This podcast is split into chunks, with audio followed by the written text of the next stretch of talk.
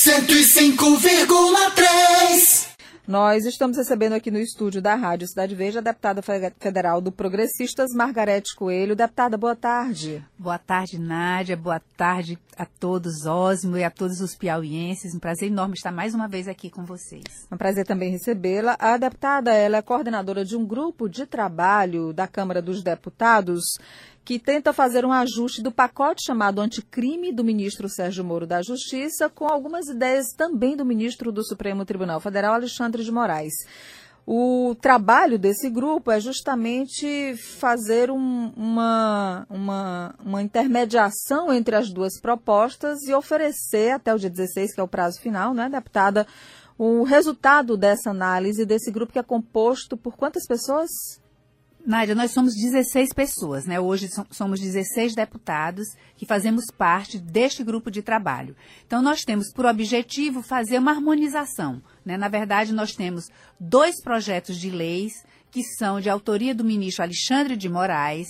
Esses dois projetos de leis foram é, resultado de um trabalho feito por dois anos por uma comissão é, feita a pedido da Câmara dos Deputados, então, na legislatura passada, e mais um projeto de lei do ministro Sérgio Moro, né? ou seja, do Poder Executivo, né, através do Ministério da Justiça, que hoje é ocupado pelo ministro Sérgio Moro. Então, são dois projetos de lei de leis do Alexandre de Moraes e um do ministro Sérgio Moro. Nós precisamos fazer uma harmonização desses projetos, porque algumas é, regras, algum, algumas, é, alguns artigos, algumas questões jurídicas que estão postas no, no pacote, no, no, no, projeto do ministro Alexandre de Moraes, estão também no do ministro Sérgio Moro. Então, nós precisamos fazer a compatibilização desses projetos para que eles sejam levados à votação, é, não, não, fiquemos né, correndo com várias matérias. Só para a gente ilustrar, deputada, por exemplo, pontos em comum. pontos acabou... em comum, a chamada barganha, né, que é um termo inglês, né, é, é de origem norte-americana, plea bargain, né, a barganha entre a acusação e o acusado. Né? Então, alguém que é, como a gente, o Ministério Moro gosta de dizer, depois a gente vê nos filmes americanos, alguém comete um acidente, um crime no trânsito, né? Então, essa pessoa pode, na frente do juiz, a proposta através do Ministério Público, fazer uma transação, dizer, olha, eu confesso a minha culpa e eu, em, em troca disso, eu ganho uma pena menor. É a, a, a, uma, uma, uma barganha, né, que há. É um instituto americano, né, que tem no Brasil um, instituto similar, que é a que é chamada delação, a justiça, né? é a justiça restaurativa. Não é a delação, não tem não nada é a, delação, a ver com a delação não, premiada. Não, é a justiça restaurativa, que é a pessoa é, sentar à frente do, do, da, da, sua vítima, né, conversar, fazer, haver uma conversa é, e uma transação ali. Muitas vezes, ah, furtou um celular. Não, eu lhe devolvo o seu celular e com um pedido de desculpas. Então, assim você vai ser perdoado. É, é algo nesse sentido. Então, a barganha está no projeto do ministro é, Alexandre de Moraes e está também na, na, do ministro Sérgio Moro com algumas alterações. Então, a gente está tentando fazer essa compatibilização. Questão da, da, da quantidade de pena, né? Que é, um, um, um é, prevê um, um período maior que o outro. Ah, são, são algumas questões que eles se tocam e algumas questões que eles se afastam, são antagônicos, né? E a gente precisa fazer essa compatibilização. Esse Mas prazo é... termina agora dia 16. Termina dia 16. E o trabalho está indo bem? Está indo bem, está indo muito bem. Nós fizemos é, 10 audiências públicas, Ósimos, ouvindo as mais diversas autoridades. E eu vi esse final de semana, não sei se vocês viram, né? é, um estranhamento da sociedade com o trabalho do grupo. Uma coisa completamente incompreensível. É uns, são os tempos que a gente está vivendo hoje, a gente precisa conviver com eles, né? Então, é, o, a, a, a, questão da, dessa compatibilização, as pessoas querem, por exemplo, que o, o pacote feito pelo ministro Sérgio Moro passe incólume pela Câmara. Mas é impossível, gente, nenhum projeto de lei. E tem outra parte querendo que não passe nada também. Tem outra parte, outra parcela enorme da população também que não quer que passe de jeito nenhum. E aí o que eu ia falar era exatamente isso, Zózimo. É dizer, olha, Margarete, você é coordenadora do grupo e você convidou só pessoas para falarem contra o pacote. Na Inclusive, verdade, a senhora tem algumas críticas aí colecionadas de que a senhora seria contra o pacote do ministro. Exatamente. Na verdade, é, eu, eu, como toda a sociedade, discordo. Eu tenho todo o direito de discordar de alguns pontos, com outros eu concordo, com outros nem tanto. Outros, Todo mundo tem opinião, por que, é que você não pode ter, por né? que, é que eu não posso ter? Não, assim, ah não, Margarete, você, e isso foi uma acusação feita pelo próprio relator, né? Que eu haveria convidado só pessoas para falarem mal do projeto. Como é que a gente fez a metodologia? Eu pedi a todos do grupo que indicassem que especialistas gostariam de fosse ouvidos pelo grupo. Cada um deu uma relação. Né? Houve pessoas, como por exemplo o deputado Paulo Teixeira do, do, do, PT, que mandou 20 nomes. Se a gente só tinha 10 audiências, cada uma com 6 pessoas, o grupo tem 16 pessoas, não poderiam.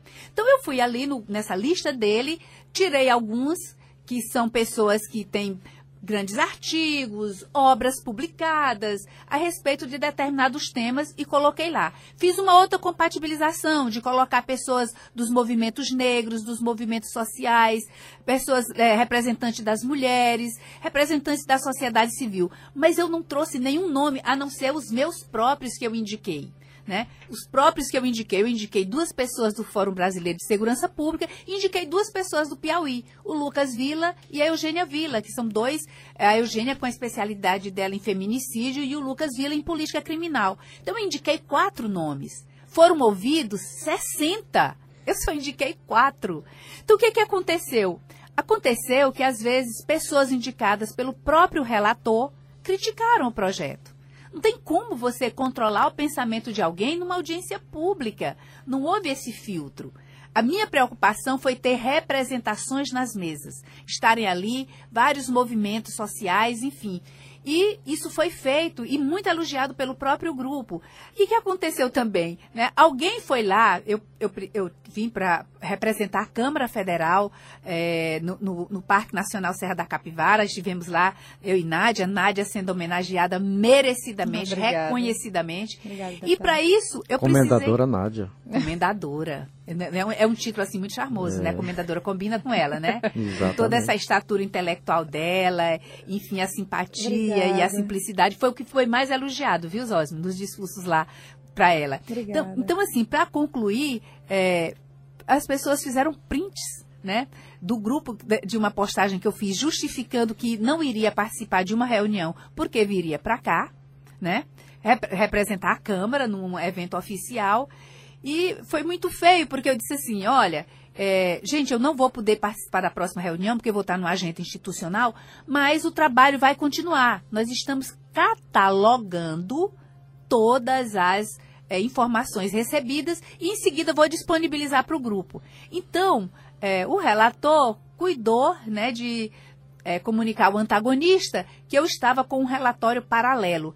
Catalogar Gente, todo mundo sabe o que é classificar, separar por texto, separar por tema, para que o grupo tenha mais facilidade de analisar e de votar. Ninguém pense, gente, que uma matéria vai passar pela Câmara e não, não, não receber a opinião dos outros parlamentares. São 513 a senhora acha, deputada, que com esse trabalho do grupo fica mais fácil ou mais difícil o pacote que foi idealizado pelo ministro Sérgio Moro e também o que foi idealizado pelo ministro Alexandre de Moraes, essa harmonização que vocês estão tentando fazer, vai ficar mais fácil para o executivo ter uma vitória no Congresso a partir daí? Eu acho que pelo menos vai ficar mais fácil o debate. Porque você está debatendo, ah, não, eu estou debatendo é do, no, do ministro Sérgio Moro, ah, não, eu estou debatendo é do ministro Alexandre Moraes, eu voto isso. Porque como é que na Câmara acontece?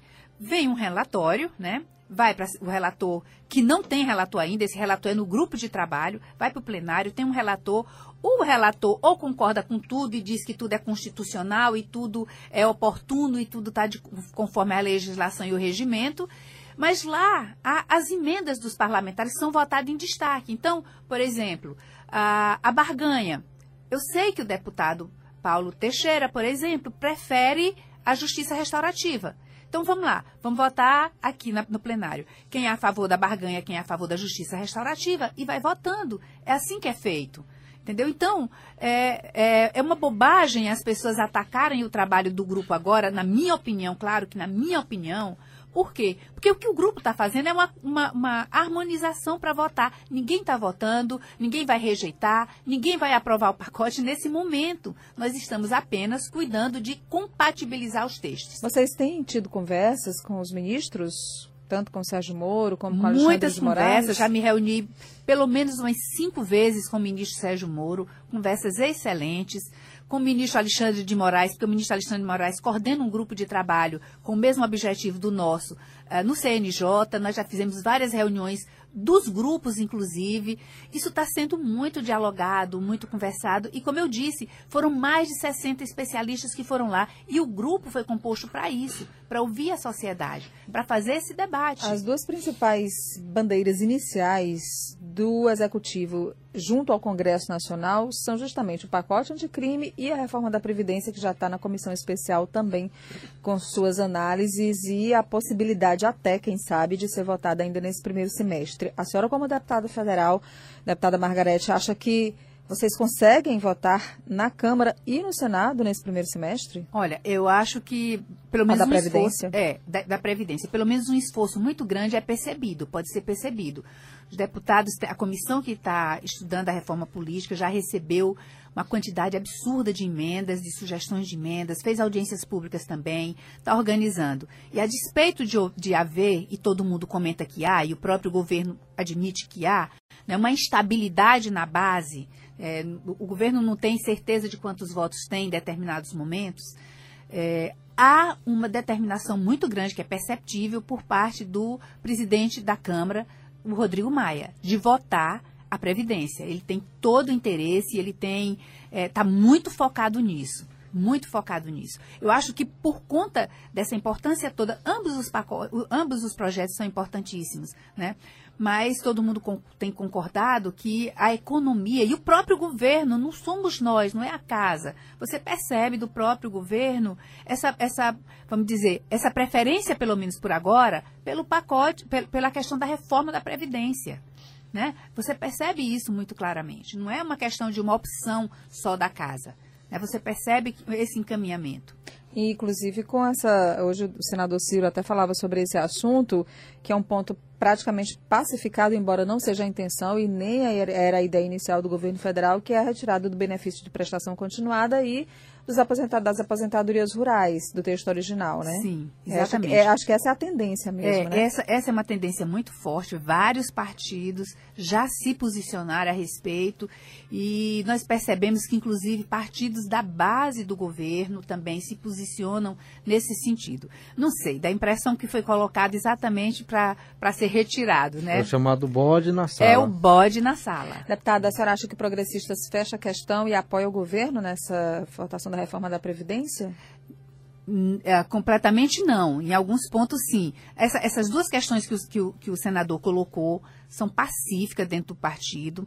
Há uma outra corrente muito forte também no sentido de retirar a votação do que sejam dos estados, da previdências estaduais e municipais gente percebe também, é, não estou falando da minha opinião pessoal, eu estou falando do que eu percebo, do que se percebe lá dentro, do que a gente pode perceber nos debates. Ontem, 25 dos 27 governadores assinaram um documento que pede que estados e municípios estejam inseridos no texto Isso. da reforma. É, mas Bom, aí já, já tem governador retirando. Os governadores do Nordeste já caíram fora desse negócio. Já, o governador Wellington Dias fez circular uma mensagem dizendo que aquele, aquela primeira nota né, que repudia, né, uma palavra muito forte para você começar é. uma nota, que repudia essa possibilidade, é, já vários governadores dizendo que não assinaram e que essa proposta não passou pelo Fórum de Governadores. Não passou. É, foi redigido aqui, claramente, como é que foi a história, redigido pelo governador de Brasília, doutor Ibanez, Ibanez Rocha. Rocha, do MDB.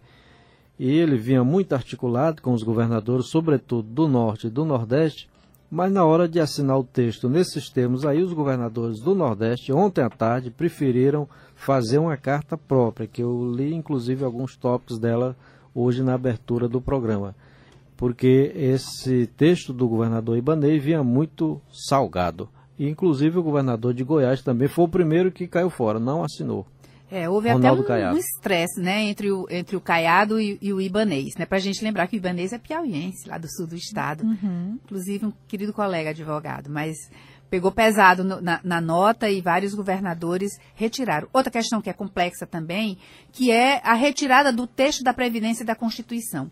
Esse eu já disse para o partido que eu não voto porque acho que a Previdência, a Previdência é um benefício social.